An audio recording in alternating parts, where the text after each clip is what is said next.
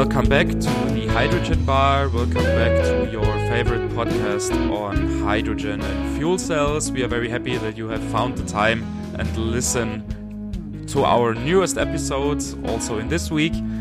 Hello, Johannes. It's nice to see you again. nice that you have made it this week again.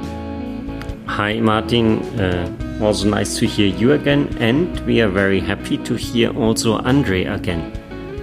Very welcome. Thank you. Hello, Martin. Hello, Johannes. Good to be at the hydrogen bar again with you. yeah.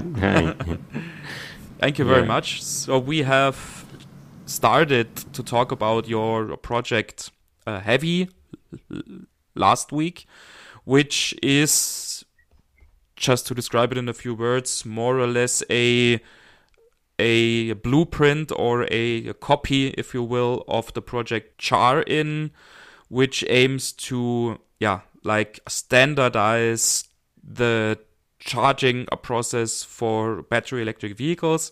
And now with a HeavHy, you're aiming for like standardizing the refueling process of heavy duty uh, hydrogen vehicles. Was that a, a right. okay, yes. After yeah, that was a right description. You, you are, yeah, you you you are already an HeavHy expert, and oh, that's uh, nice to hear. Yeah, uh, yeah, yeah. It's it's a it's a good uh, summary of what we discussed uh, last week. So yeah, we we want to use our lessons learned and our experience from CharIN um, to even if copy is a, a negative word, but it's a it's a it's a the best of let's say of of CharIN and uh, to to use it as a uh, supporting vehicle for the hydrogen stakeholders in hydrogen industry to um, to avoid some mistakes which had been there in the past in the battery electric part and uh, which uh, also can drive these uh, wonderful technology of hydrogen to a next mm-hmm. level in the future and to get it's it's not like it's always we have to be careful with um, standardizing things. I think there are uh, a lot of uh, very well-known organizations who are doing the standards, but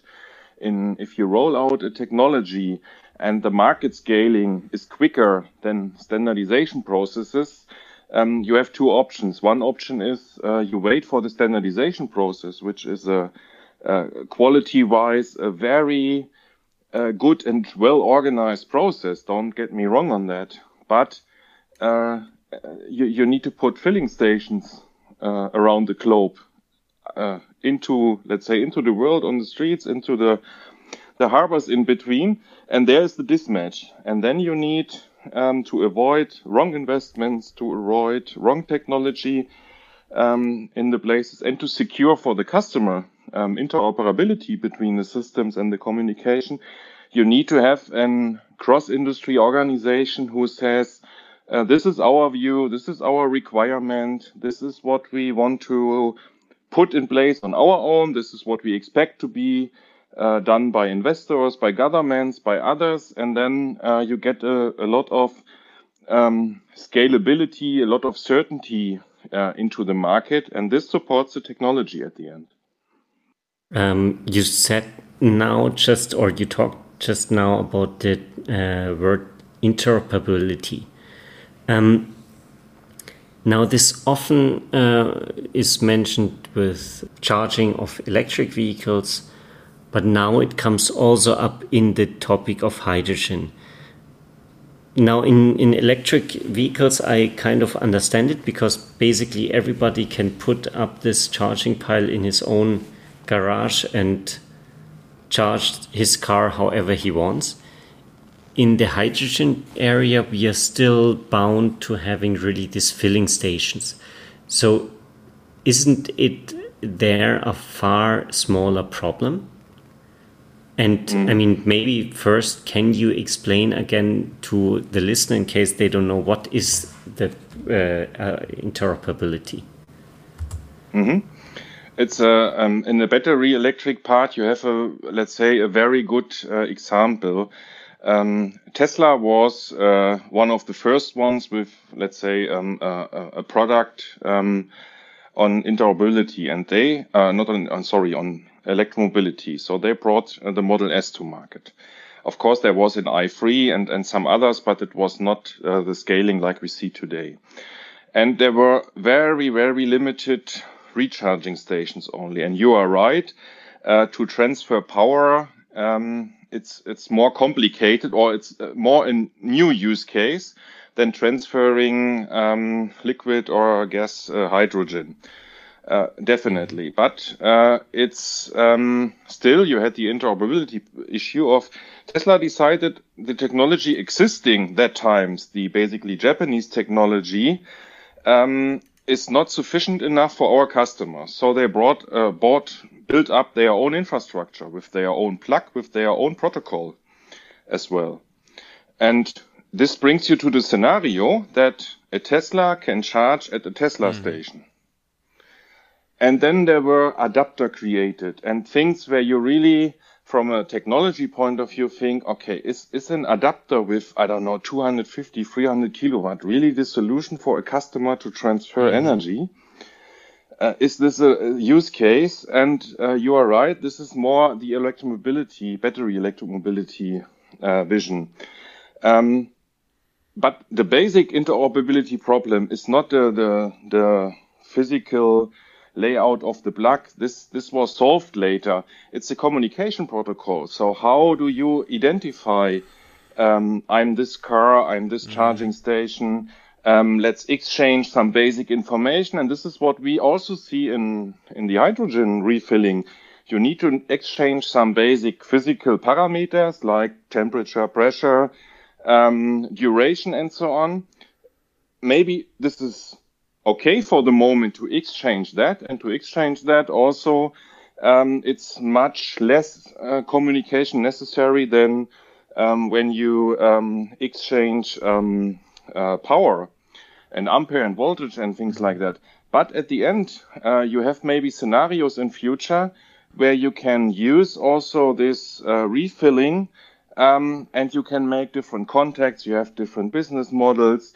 You get uh, information, updates uh, back and forward into the filling station, into the car. So the whole world goes digital. And, and data is uh, the, the new oil. And, and you, you all know this kind of words. And this is why, um, let's say, an industry decision should be there. We want to copy basically the existing diesel and petrol infrastructure. I'm with you. Maybe you don't need a very sophisticated protocol. You still need interoperability with what pressure, what temperature, how many kilogram per minute, things like that. But maybe you don't need this protocol. Mm. But what you need to take in consideration is uh, my vision would be that every customer can go to every petrol station. Mm-hmm. And there is no need of a certain contract of a certain, I don't know, adapter, filling, uh, nozzle and things like that. And also the communication, which is already existing. I guess via infrared in the most cases, a minimum um, kind of communication should be there. And this brings me to the next point, which is if you transfer parameters and data and maybe in a later stage also relevant customer data, you need to secure them. Mm-hmm. And you need to make sure that these kind of personal data cannot be uh, hacked or cannot be used in a bad way. And this gives additional security layers and additional safety measures, which automatically will bring you um, to to a more sophisticated protocol. And this back to six years back with CharIN, it was the same decision on the table. We can use a very simple CAN-based protocol to exchange the information. Also, that times it was a scenario to use that for um, uh, for the the plug and the transfer of power. But then the decision was made. Um, no, there there are use cases in future where we need to have a more secure and more sophisticated mm. communication. Then the decision was done to go for an uh, ISO 15118 standard, and it's the same for hydrogen from my point of view. You need to um, decide now as an industry. I'm, I'm a believer of the industry should decide in the favor for the customer what the best is. and you need to decide maybe also the answer is um, yeah we go for a more simple protocol might mm-hmm. be the right answer for hydrogen i'm not the expert but at least everyone who has relevant stakes in there should sit on the table and sh- also should support this mm-hmm. idea to avoid that uh, one company has this solution, the next company has this solution, and then we get a very fragmented market scenario at the end. You mentioned that the relevant stakeholders should sit on the table and and should discuss this within HeavHy, of course. But isn't this already uh, happening within other uh, groups and uh, projects? So, for example, we have the PRHYDE project, which is which is funded by the European Commission, which also brings together, of course, the relevant stakeholders from the industry. We have the activities on the level of the ISO, where we have um, some activities are going on for creating the ISO 19885 norm series. And we also have a yeah, quite a couple of projects are going on or about to be started on the level of Hydrogen Europe. Um, so where do you see the necessity or the benefit that a, a project like like HeavHy would be able to provide when comparing it to those um, other activities that are already going on? Mm-hmm. And exactly this question we ask ourselves when, when we started. Is there not any group working on that already? And we found, as you mentioned, you mentioned uh, some of them. We found a lot of groups and uh, consortia uh, which are discussing this topic. Um, and again, it's, uh, I mean, it's a lot of uh, going six years back, but again, six years back, also CharIN was not born um, um, alone on the world. So there were a lot of other um, Forum Electromobility, there was uh, uh, ACEA, there was energy clusters, there were projects uh, EU funded and so on. So there were a lot of, let's say, network activities also addressing on an agenda which is very bright and very, uh, very big portfolio um, and the decision was done, no, we need to focus on this protocol topic uh, in an extra association because we want to do it also globally. And we found maybe it's existing. I'm, as I said, I'm not the absolute expert in that. We didn't find with uh, discussions with relevant stakeholders, we didn't find the one organization which is handling um, heavy transport um, globally um, including marine players, including uh, enough infrastructure players, including also the uh, the storage and the distribution. Um, so everyone has uh, a certain layout and also a certain focus. And everyone also has somewhere on the agenda, yeah, we also need to consider the, the protocol and the standard preparation. But um, our um, focus is more only on protocol and globally. And this is something where we believe it's not existing in the moment. That's also my, or the, which proves this a bit for me is this interest from the industry, um, which we see in the communication with the partners. Of course, as I said last week, it's uh, uh, some time or it needs some time and um, also some some relevant players to bring interest into commitment, financial wise, and also expert um, contribution wise. But um, if there were one organization also already doing this with all the relevant stakeholders, then we my feeling is that we wouldn't had so much interest in that topic. There are like a lot of different players in this. You mentioned last week that um, you're looking into ships, into um, airplanes, into trucks. So I guess that the the how much uh, hydrogen you fill in is definitely an like a very big variation. Are there also other big differences in in how you approach these applications? I mean, in, in our pre-discussion, you, you brought up the point of charging scenarios, for example. How would you describe this field that you are there in? And how do you also align them that basically we have then the goal of HeavHy is of course then to have this one standard from the big airplane to the normal truck right mm-hmm. and uh, this again is uh, the experience out of CharIN i personally i was really skeptic uh, when when CharIN uh, um, raised up the idea uh, for the first time to say, "Hey, let's let's introduce this technology to um, the manufacturers of uh, of boats, of vessels, of airplanes." And uh, maybe it was a good timing, maybe it was a good approach, but we talked to these kind of companies with an, let's say, passenger car product and they were happy to, to get the support because they were on a stage uh, to make a decision uh, how do we want to recharge ferries, for example, or airport uh, support engines and so on. And of course, they have an interest to at least check existing technology instead of reinventing the wheel and create mm-hmm. their own technology. There might be use cases, uh, I don't know, regarding safety and and uh, lifetime cycles and so on, where you maybe need to make a product uh, a bit different. But uh, let's say the, the core of the technology, the core of the products uh, can be the same.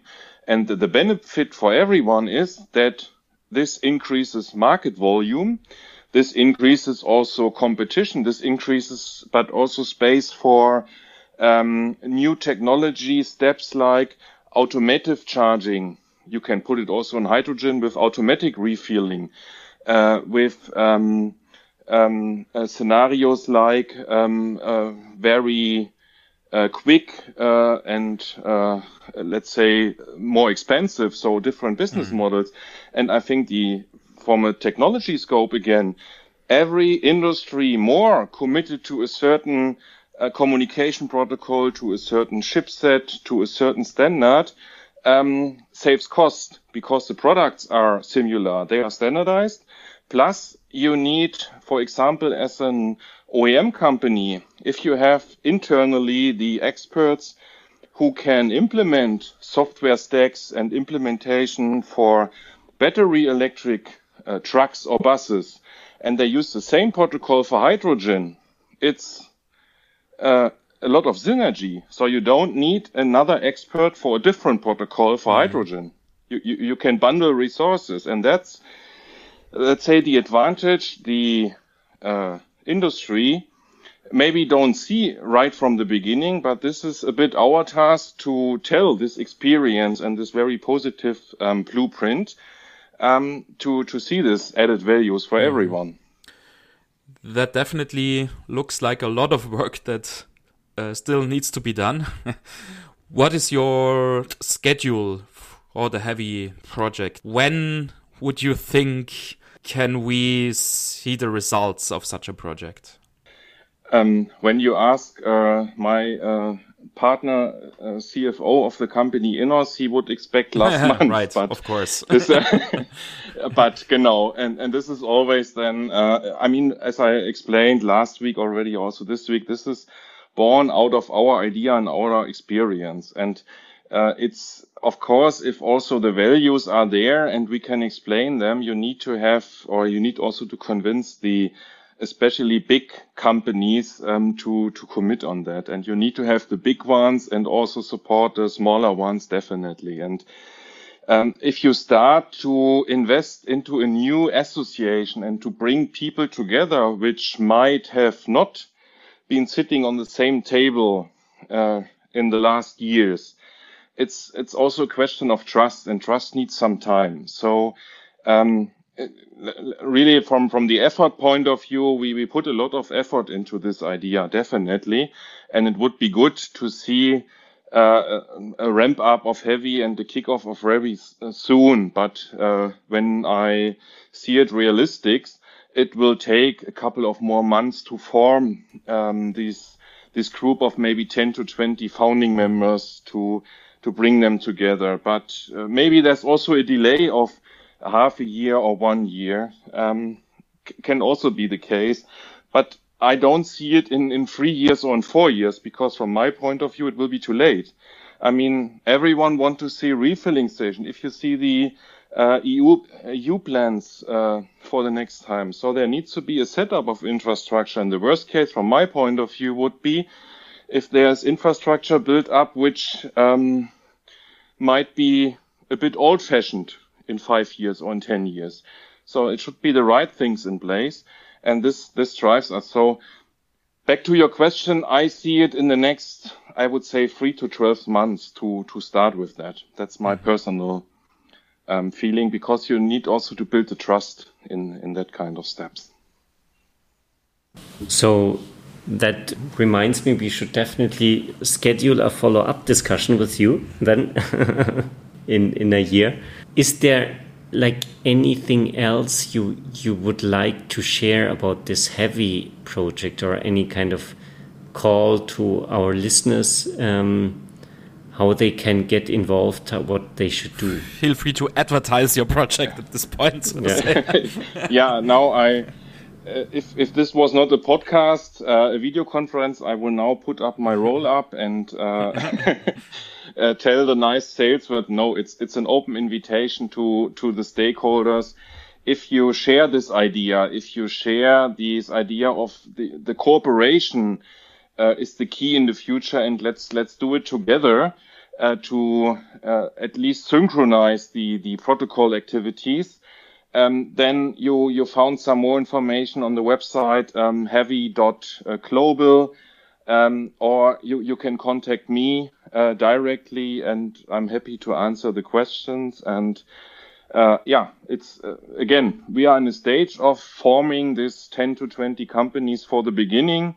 And if the ramp up is there, my experience with a lot of other projects in this uh, kind of field is if you have the starting point, the starting point is the most, uh, let's say, critical phase and critical point. But if you have the starting point, you, you also bring it uh, to success at the end. And my success point would be if hydrogen has a real um, impact on our climate situation, on CO2 reduction, on a very generic, but on a better world, on the transformation of mobility at the end. And we could bring our part in with, um, uh, hey, let's synchronize these uh, standardization and protocol activities out of the industry. So that that's really my, yeah, uh, a thing from my heart. I think that's a perfect ending, right? Mm. and a and a very good and a very nice message that you have sent out to our mm. listeners. so, thank you very much uh, for your time once again. It was a pleasure for us uh, discussing this very uh, interesting project with you. Johannes, is there anything you have yeah. left to say? I have nothing to add. I mean, it, it was really interesting. Um, there are, I mean, Maybe the, the one question that I still had in mind, um, especially after our talk last week, is that you basically have been involved now in, in 15 years or, or almost 20 years of kind of hydrogen developments in Germany. Can you give a short statement how you perceive this, what happened in the last years, and, and what is the situation today? Maybe as a final remark that would be interesting to me. Um, but otherwise, yeah, it was a very interesting insight. Um, yeah, happy to do so. So I have a personal, after this 15 years of experience, hydrogen was always there. But uh, to be honest and fair, there was never a real technology breakthrough seen on, on from me personally in the last 15 years. But I guess since one or two years, there's um, such a strong commitment from the political side, from the stakeholder side, uh, to um, reduce the CO2 and to commitments in that, that uh, I think we need this technology. Uh, we need this technology in uh, with uh, the in the big industries. We need these technologies for uh, I don't know for heating for all the different applications along um, the whole value chain for energy storage, transport, and and using it. And I guess even if it is nowadays in in public um, a bit, uh, let's say, controversial discussed, uh, versus battery electric vehicles and so on. I, I, see use cases in certain areas of the world, in certain applications, especially in the uh, heavy truck, in the bus sector, in the airplane sector, in the marine sector. So it there is a chance to help this technology break through and to have a better world at the end. And I feel that the next one to three years are very, um, very much the proof mm-hmm. of this concept or the proof of this uh, vision yeah. to the future. If we don't manage it together, the next, I would say one to three years, I, yeah, I, I need to say somehow, okay, then it's, it's again five years after commitment and it, it's taking yeah. too long. So it's really now the time to, to get hydrogen kicked off. Not only HeavHy, also the hydrogen technology. Absolutely. Thank you was definitely a good an, another good closing remark. Thank you. Uh, Thank you for having me, yeah. Martin and Johannes. Yeah, pleasure yeah. to talk to you. Thank you for your time and thank you for sharing these insights. Um, it was really nice. To our listeners, if you have further questions, feel free to get in touch with us and we will connect you with Andre. Um, we have, as always, our contact form on the website or the email address contact at hydrogenbar.de. Well, uh, yeah, thank you very much for listening once again, and we'll hear each other again with the next episode next week. Goodbye. Until then. Bye. Bye.